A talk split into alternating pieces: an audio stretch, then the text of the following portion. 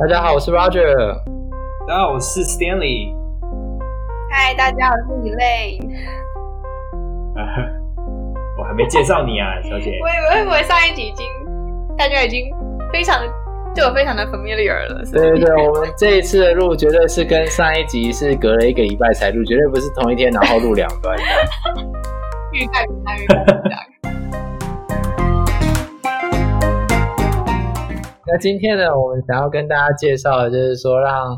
呃 Elaine，因为 Elaine 他现在是西北大学一年级的学生嘛，所以我们想说让他来介绍一下，呃，在西北大学当一年级 DPT 的学生是多么惨痛的一件事情，这样。苦哈哈，苦哈哈，尤其尤其是遇到那个 pandemic，就是这次的疫情大流行，真的是，唉，算是害人不浅。真的，我觉得我我记得我的一年级是昏天黑地，我看这个应该不只是昏天黑地了，这应该是连天都没有亮过。我们等一下且听我娓娓道来，就是真的。那我觉得我们在开始介绍 DPT 的课程之前，我们先讲一下呃美国的 TPT 它的教学的一个呃目的到底是怎么样。那 DPT 是 Doctor of Physical Therapy 的简称，那它其实是。要培养一个物理治疗师的学程，那主要通常都是学士后，所以你大学念什么科系都可以。那你学士毕业了以后呢，你申请 DPT，你考上了 DPT，你修完里面所有的课程，符合他的标准，通过取得他的学位以后，那你就可以呃申请说我要考执照。那他这个课程的主要目的就是。希望学生在毕业的时候可以成为一个独当一面的治疗师，能够处理治治疗师所需要的最基本的业务。那我觉得我们就请 Elaine 来分享一下，说他现在一年级的课到底有在上些什么。现在一年级对我来说也有点久远了，大概两年前吧。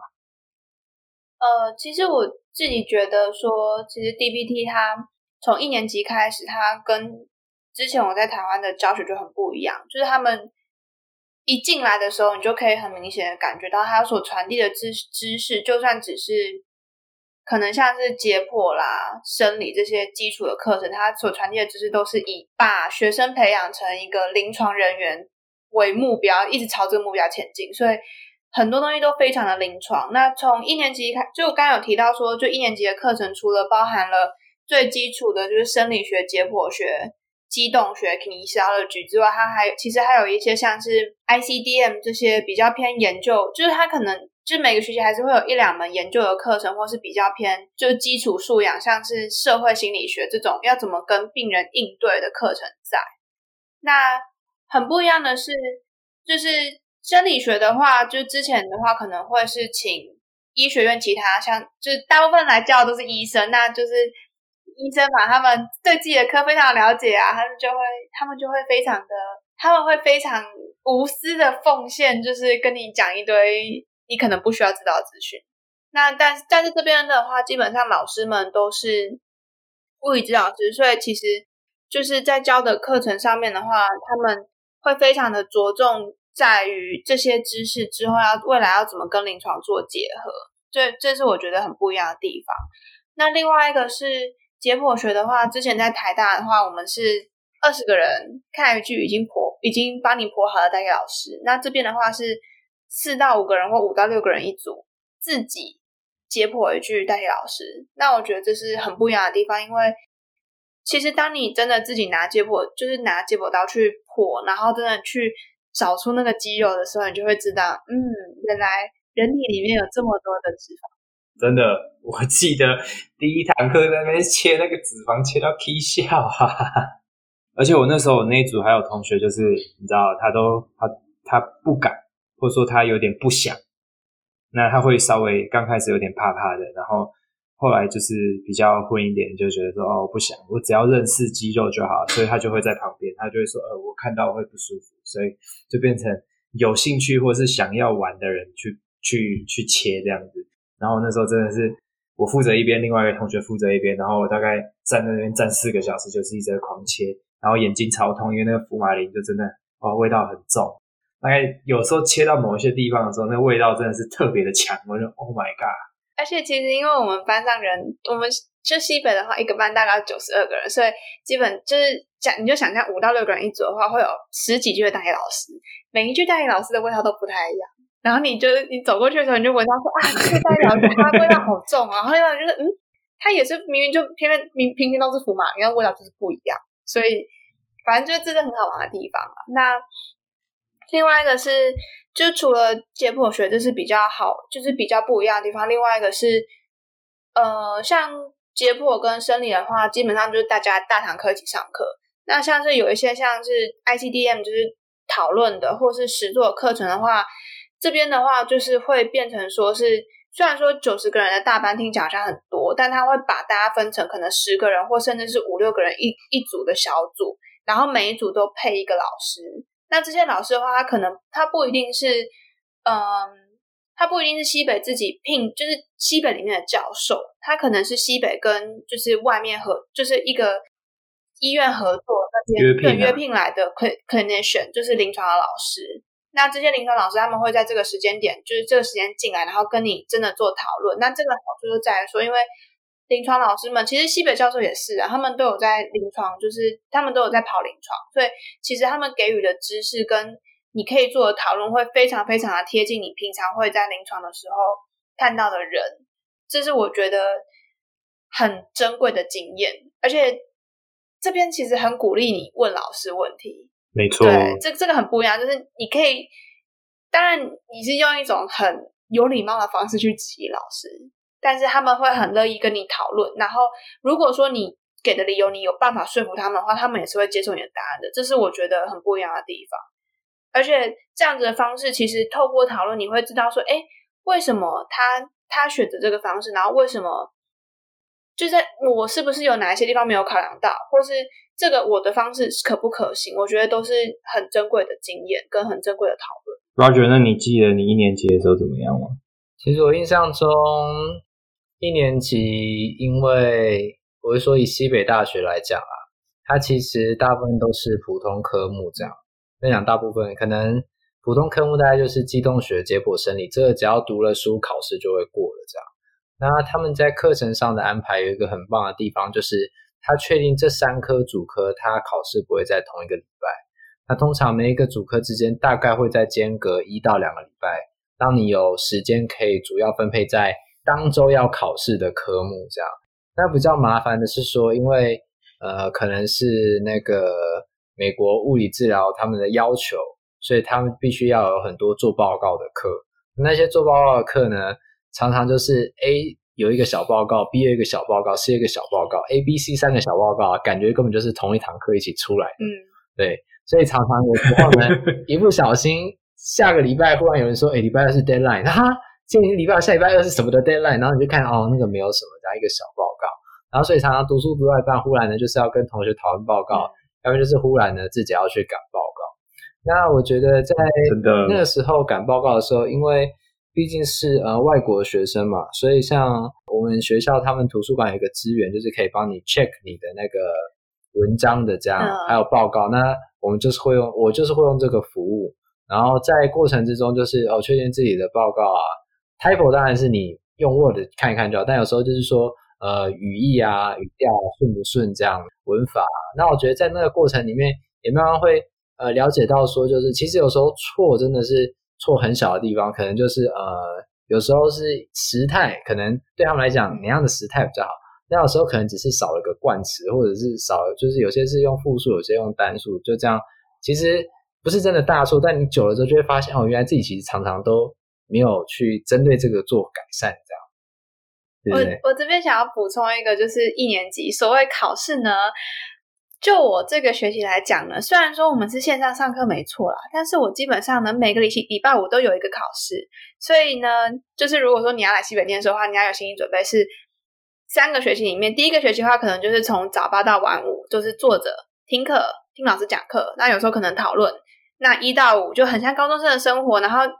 就跟老师讲的一样，就老师他老师大概在 orientation 就会跟你讲说，哦，你现在哦，就是二十四小时都是工作的状态哦，因为就是他，因为基本上学生，因为你二十四小时都在念书。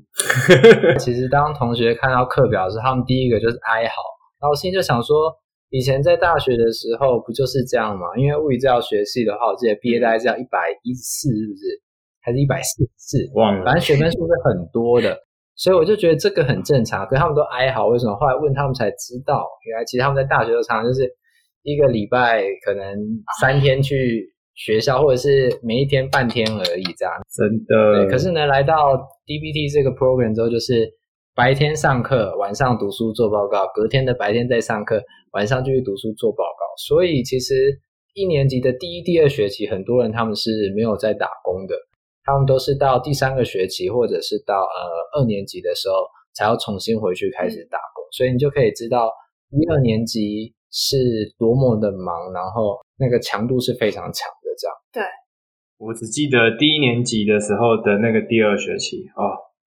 那时候芝加哥又是冬天又冷，然后白天的时间又短，然后基本上出门的时候是大概七点七点半，然后要上八点的课。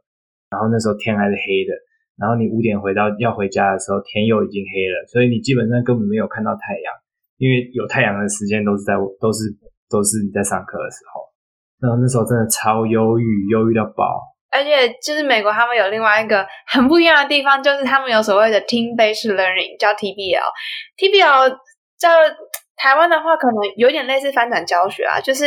你去上课之前，就是上课的形式大概就是。讨论，那他会有一个，就是你要先做个人的测验，然后再来是小组做相同的题目，然后做测验。那为了要，就是他课上课一开始就会做这个测验，所以说你在上课之前呢，你就要把一堆他给你的 material 都念完。对，可能是论文，可能是课本，你就要把它念完。然后呢，就是，然后像像我，就是我后来啊，就是有时候就是。他可能就是考完试讨论完之后，哎，这堂课就上完了。我就觉得这根本就是 self learning 吧，我干嘛要交这么多钱来？只不过是题外话。我是觉得说，像这种课，其实是因为它的内容是我们多数比较某个层面来讲比较不关心的，也就是说，他有时候他可能是跟病人如何沟通的这种文章啦。嗯、那他借由这样的方式呢，确定就是你每次来之前。有稍微比较深入的去了解这个课堂要讨论的东西，借由考试的方式强迫你去阅读。那所以到后来的时候，因为我觉得像这种跟病人沟通，其实呃有时候讨论一个议题很重要，但是实际临床上真的去使用来讲，可能会是更重要。所以后来我变成就是可能前一天读一点，然后呢考前那个早上早一点起来把它读一读，大概看过就好了。对，因为 TBL 它其实。它的配分也没有说很差，这样大部分分数就都还可以，所以我是觉得这个到时候大家如果你来西北或者你在其他学校上这边的课，你就自己斟酌一下，因为毕竟就是你还是要花时间在其他科目，而且有的时候要靠同学 carry 啊，因为毕竟是 TBL 嘛，所以 team 有时候就是小组合作，大家稍微讨论一下，然后写问题就就写得出来。然后其实我觉得我也很同意 Roger 讲的，就是。他们其实很多这种课都是在讲怎么跟病人沟通。那其实我后来发现，去实习了以后，就是第一年的暑假有要实习，然后去实习了以后有发现说，诶，其实这些课以前我们可能真的忽略它了，因为它其实还蛮重要的，因为你是真的会遇到这样子的状况，然后是以前文章里面有提到的状况，那你就刚好有想起来说，诶，我之前看过这一类的文章，然后。你就知道说要怎么去应应对。那虽然说我们可能在语言表达上没有像呃嗯所谓的母语母语说讲母语这样讲的很顺，但是我觉得至少你的态度跟你的那个你的用词是比较可以让他们觉得说感到舒服，然后感到比较放松的。我觉得其实那堂课还不错。那我这边其实就也可以举一个例子，其实最常讲到的就是说，当你遇到病人的时候，病人他今天很沮丧。那可能原因是什么？是因为他有家人过世了，这样。那我觉得，因为文化上的不同，所以呢，在可能我们台湾的话，就算有这样的事情，通常也不会主动的去跟治疗师说，啊，上个礼拜我的家人过世的，这样我很难过。对。那但是在美国的文化呢，其实他们可能就会提到说，可能我的家人过世啦，可能我一个很好的朋友过世了，这样子啊。那如果呢是美国人，他可能马上就会说，Oh, I'm sorry。呃，Do you want to tell me more about it？那可能会是借由这样的方式去让病人抒发情绪。那像我我的话啦，因为我刚开始的时候我就会有点不习惯，就是想说，我觉得这个是非常非常私人的东西，这样你要跟我分享，当然我是很乐意听你分享。可是对于我来讲，或台湾的文化来讲，对，通常要表示说我的那个同理心，或者是我哀悼的这种呃情绪，通常是用比较静默的方式去表示，而不是呃主动的去和病人说话。那我觉得这个是看文章是看不出来的，你真的是要到呃去面对病人，然后呢遇到的时候，然后呢才去学习说怎么样去 feeling 这样子的文化，去融入这样子的文化。对，但是也不要觉得太困难，其实慢慢的、慢慢的你，你你就会习惯了，因为身边人都在做，然后你也看多了，你也开始做，其实久了它自然就会内化。而且其实我觉得啊，因为我们。我自己啊，自己在治疗或是就是在带病人的时候，其实我是秉持着一种我想要帮助他这一个就是理念去做。所以其实当我有想，就是我的想法是我想要帮助你的时候，其实病人是感受得到你是真心，或是你只是想要赚他钱的。所以其实我觉得这一点是另外一个另外一部分的。那其实像讲到文化差异的话嘛，因为像。除了就是说，在面对病人之外，或文化差异，其实，在刚来美国的时候，可能还有一个部分就是说，怎么样去跟班上的同学相处？你怎么样会觉得说自己是属于这一个团体的一份子，而不是一直都觉得自己是个 outsider 这样？那我觉得我的话，可能我比较会建议的，我自己建议的方式，我很喜欢踢足球，所以呢，我会。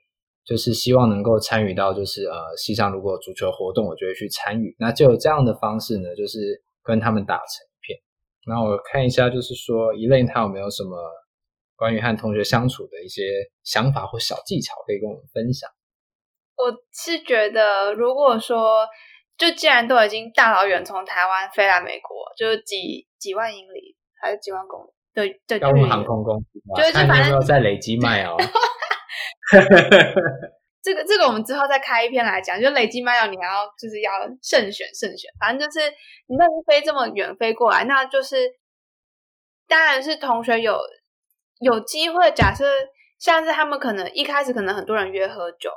可以去一两次看看自己喜不喜欢，如果你不喜欢的话就不要去了。那另外一个是，就是你可以可以从自己坐在自己旁边的同学开始，因为其实一年级的课程，他们很多课程都是在同一个教室上课。那每个班级不一定，可是像我我们班的话，我们就会有固定的位置，那就变成说，就是你可以跟你旁边的人聊天，然后去找到自己的一个小群。那这一群的话，不像我的话，我我现在的班上，我的群圈子比较是印度人、伊朗人、墨西哥人，反正就是。就可能 minority minority，可是反正就是 少数民族的群组。对，可是你还是可以找到自己，就是跟他比较聊得来的人，就是这一群人，就是等于说这是你的，就是 core core friend zone。我觉得他讲到一个呃，Elaine 讲到一个很好的点，就是说呃，融入一个团体里，不是说你一定要完全的改变自己，然后呢去迎合别人。如果你觉得这样子做很 comfortable，你当然可以这样。但我觉得有时候就是说交朋友这种东西是看缘分、看频率的，对不对？所以呃，你不是一定要说哦，我就是要找那种很美国美国人这样做朋友。其实你就是在互动的过程之中，也都是可以感觉得到，呃，谁会主动的想要和你互动，那谁不会？其实就算你是在台湾也会这样子，所以也不要说来了美国觉得好像哦，同学不跟你互动。你就想，如果在台湾的话，他是台湾人，他也不会跟你互动，你就可以考虑去找愿意跟你互动的人互动，这样互动起来比较舒服，也比较没有压力嘛，对吧？我我那时候也是这样，我其实是我新生训练的时候，坐在一个同学旁边，然后我就跟他搭话搭起来，然后意外发现他其实住在我租的房子的旁边，就我们俩其实是某种程度上算是邻居啦，然后所以。我下那一天结束活动之后，原本就想说，哎，那这样我可以顺路跟他搭车回去。可是我又有，我那时候又有要去医院处理一些事情，然后我就问了他说，嗯，你觉得我要在这边等，还是我可以先，我要先回家？他就说，我觉得你就直接去，你就直接去问吧。然后其实这件事情对我来说，是我那时候最感觉到最大文化差异，就是美国人最喜欢做的一件事，就是去试试看。他说：“你不试你怎么知道？”所以他就说，他就跟我说：“那你就先去，你就去试试看嘛。你虽然有有预约一个时间，但是你去试试看，你搞不好其实这样，他现在有空帮你弄，那你就不用等了，你就不用跑两趟。”我就说：“哎，这个建议不错。”然后我就跑去医院处理我的事情，然后其实我也马上就处理完了。然后处理完了之后，就后来就开始跟他就就就会有联络啊，然后联络之后，后来我们其实上课的时候是坐旁边的，然后我们就坐在旁边的这一群人就慢慢的变得很好，然后后来一起去参加研讨会，然后大家一起租房子，就租饭店，然后住在外面，然后大家一起出去玩，一起去在牛二良那个 party，我觉得哎，这其实就就慢慢就融入这个就融入这个群组，然后后来就是，然后我们就自己成立一个自己的 group。Group text，然后就是上面大家就会有时候就会聊一聊，或者说像是有节日，或是有一些特别庆祝的活动，就会约说，哎，大家要不要出来庆祝一下？或者是谁生日啊，要不要出来庆祝一下？或者说，嗯呃，那个叫什么？哦，有，然后考试的时候有有什么 study guide，大家也会都分享在那个上面。然后那那真的是最重要的一个部分，这样你就马上拿到很多 study guide，然后。我觉得最好玩的是那时候我刚来，然后他们其实对就是亚洲文化也都还蛮有兴趣，然后他们其实很好奇就是华人是怎么过年，然后所以我就那时候其实就邀请他们，就是找了一个找一个中餐厅，然后找他们过年的时候一起去吃个饭，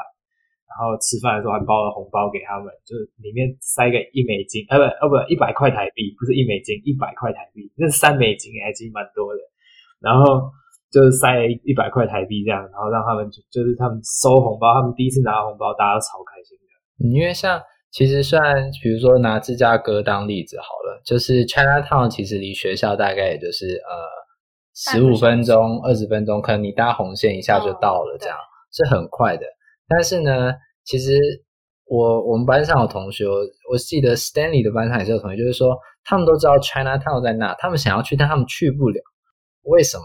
因为他们有语言上的隔阂，这是一个；另外一个就是说，他们并不是真的那么知道说中餐厅应该怎么点菜或怎么吃。哦、对，我举个例子，就说要吃什么？对，我举个例子，像比如说我们在，比如我在 Chinatown 吃饭的时候，那旁边呢就是一对那个外国人情侣，男的点了麻婆豆腐，女的也点了麻婆豆腐。啊？你说这怎么办？我看他们两个吃起来也是吃的很辛苦啊，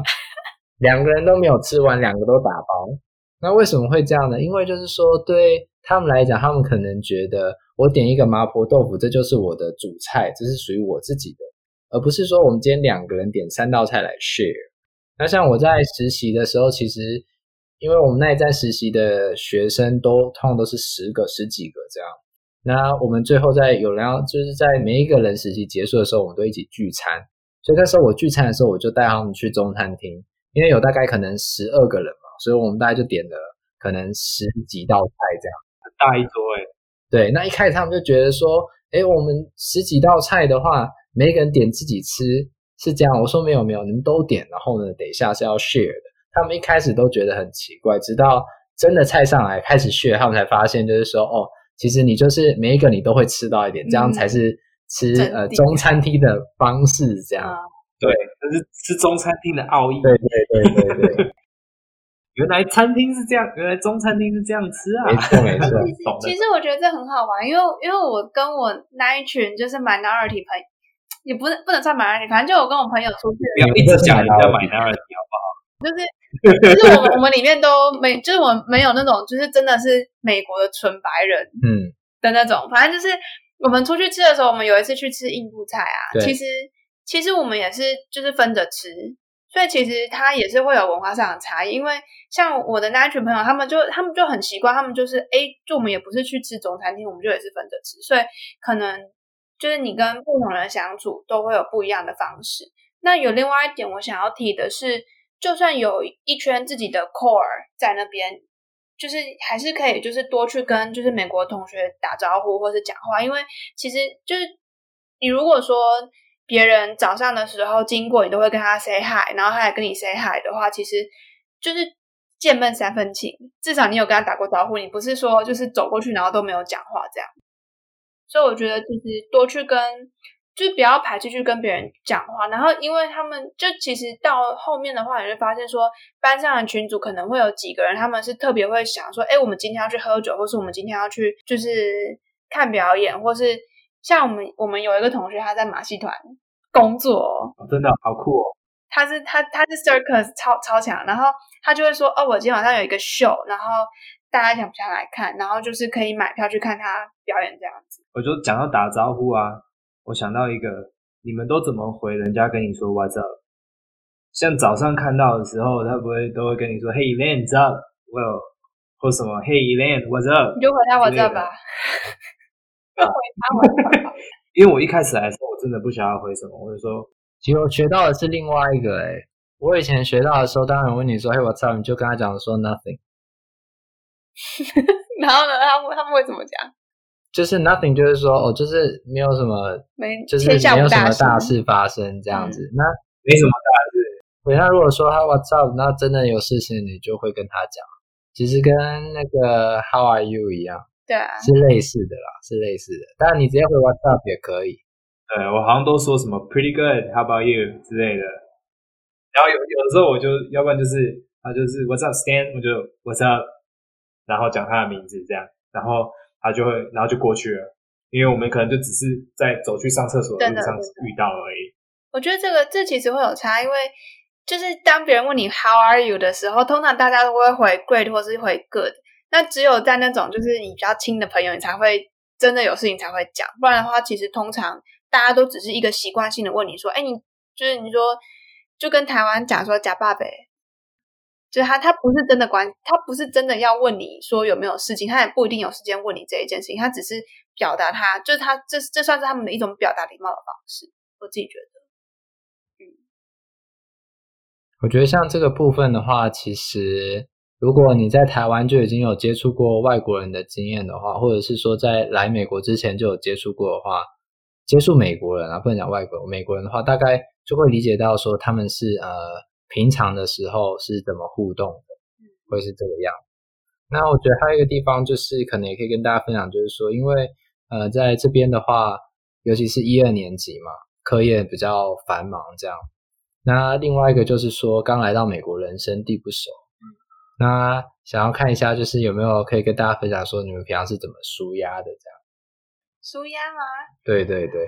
舒压。我之前在美国的时候刚来，我舒压方式就是找同学一起出去嘛。啊，有的时候就是他们会找说打篮球啊，打打什么球啊，就就跟着去打一下这样子。然后或者说我平常就是自己有跑步的习惯，就会去慢跑。然后不然就是我我家离电影院其实不是说太远，而且我家旁边的电影院设备又好又便宜。然后我就其实长假日就自己约了一个早场，就跑去看电影这样子，对吧？所以，嗯，我这大概就是我那时候舒压的方式。然后不然就是去 Roger 家打麻将啊，通常都是这样。我自己的话，我舒压的方式，第一个就是运动嘛，然后第二个是，嗯，我我可能比较没有那么长，我我可能比较没有那么长，就是。想我我没我那没有那么喜欢约别人出去，因为因为我觉得约别人我自己没有办法休息到，所以我通常都是自己去运动，像健身啊，或是我可能会搭，就是我会往外跑，我可能会搭着红线去中国城逛街，我可能不不会买太多东西，可是我就去逛，或是我会会可以去骑脚踏车，然后后来就是到等到就是第一学期的话，我就是大部分时间都是可能就是。去买东西跟就是运动为舒压，那到第二学期之后，我觉得我第一学期就是比较适应哦，第二学期就开始往外扩展，我就去就是当地的流浪动物协会做志工，因为因为其实哦，就是我觉得芝加哥跟台湾很不一样的地方是，芝加哥的路上你看不到任何的流浪猫狗，倒是有很多鸽子跟兔子，不要问我为什么会有兔子，兔子超可爱，兔子。就反正就是有兔子跟鸽子，可是就是没有猫狗，所以其实我我刚来芝加哥的时候，我非常不习惯，然后我非常想念，因为我自己家里有养猫，非常想念猫咪。然后就是后来就是决决定要去做志工之后，其实就很舒压，因为你知道可以吸猫就是很棒的事情。那 Roger 你呢？你那时候是怎样？都是去踢球吗？我我是觉得我没有什么压力啊，我不知道为什么你们压力那么大。因为等级 level 不一样，level 不一样。强者就是不一样，强者就是强者。没有，其实是因为我觉得说，呃，就是读书嘛。然后我觉得做报告的时候会感觉比较烧脑袋，但是因为其实平常都要自己煮饭，所以边煮饭就边看剧，那个就算是自己休息的时光了。这样，嗯、那当然那时候礼拜六或日会固定会去踢一下球，就刚好班上同学有报那种校内系上的对抗，就可以去踢一下这样。那但是其实你说压力真的会很大吗？我是觉得，其实以读书来讲，应该压力真的不会是在读书。对，压力不在读书。对。我觉得压力比较是说，就是来到一个陌生的环境，嗯、然后怎么融入这个压力会比读书来的多。对，对嗯、所以我觉得反而是说，呃，怎么样让自己呃能够适应在呃美国的生活，可能会比读书这件事情如何把书读好来的重重要啦。对会是这样，因为真的对，因为来的话书通常都都不会读的太差嘛。嗯，对啊，那所以大概就是说。多想办法让自己去习惯这里的生活，那我觉得可能是比较重要。因为因为其实我觉得压力来源可能比较像是生活里面，就是它它比较像是生活里面我们，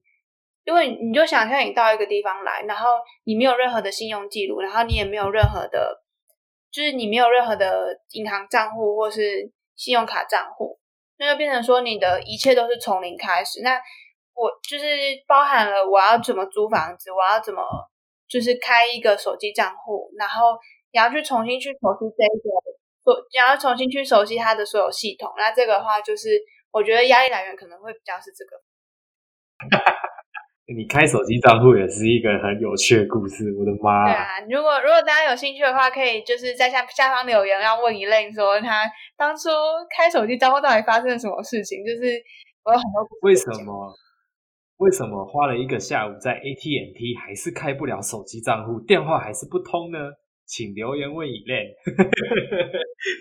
更多精彩内容都在未来。所以，如果各位呢还有什么就是有关于在美国读物理治疗的问题，然后或者是说生活上的问题想要知道的，你可以留言给我们，我们看一下，就是我们可以怎么样的去整理资料，然后或者是说用 Podcast 分享给大家。那我们今天呢，主要其实就是讲到说，在美国 DBT 的一年级，他课业大概是呃多么的繁忙，然后他们怎么安排这边的课程。那还有就是再回到刚刚讲的，就是说来到美国呢，其实刚开始来，人生地不熟。那为了要融入这边的生活，然后呢，同时又要呃适应这边的课业的内容，压力是会比较大一点。找到适当的舒压方式。是我们由衷的建议大家要去做的，不管是去运动也好啊，然后呢是去喜欢的地方做志工也好，那这些呢都很重要，那也一定要把它放在就是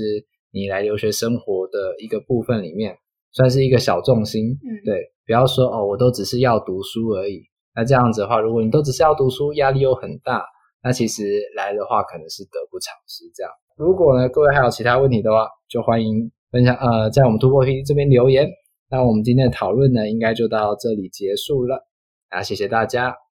我们之后应该还会继续分享二年级跟三年级的课程，然后我们会再邀请呃有念过二三年级课程的人一起来讨论。比如说 Stanley 念过二三年级，Roger 也念过二三年级。比如说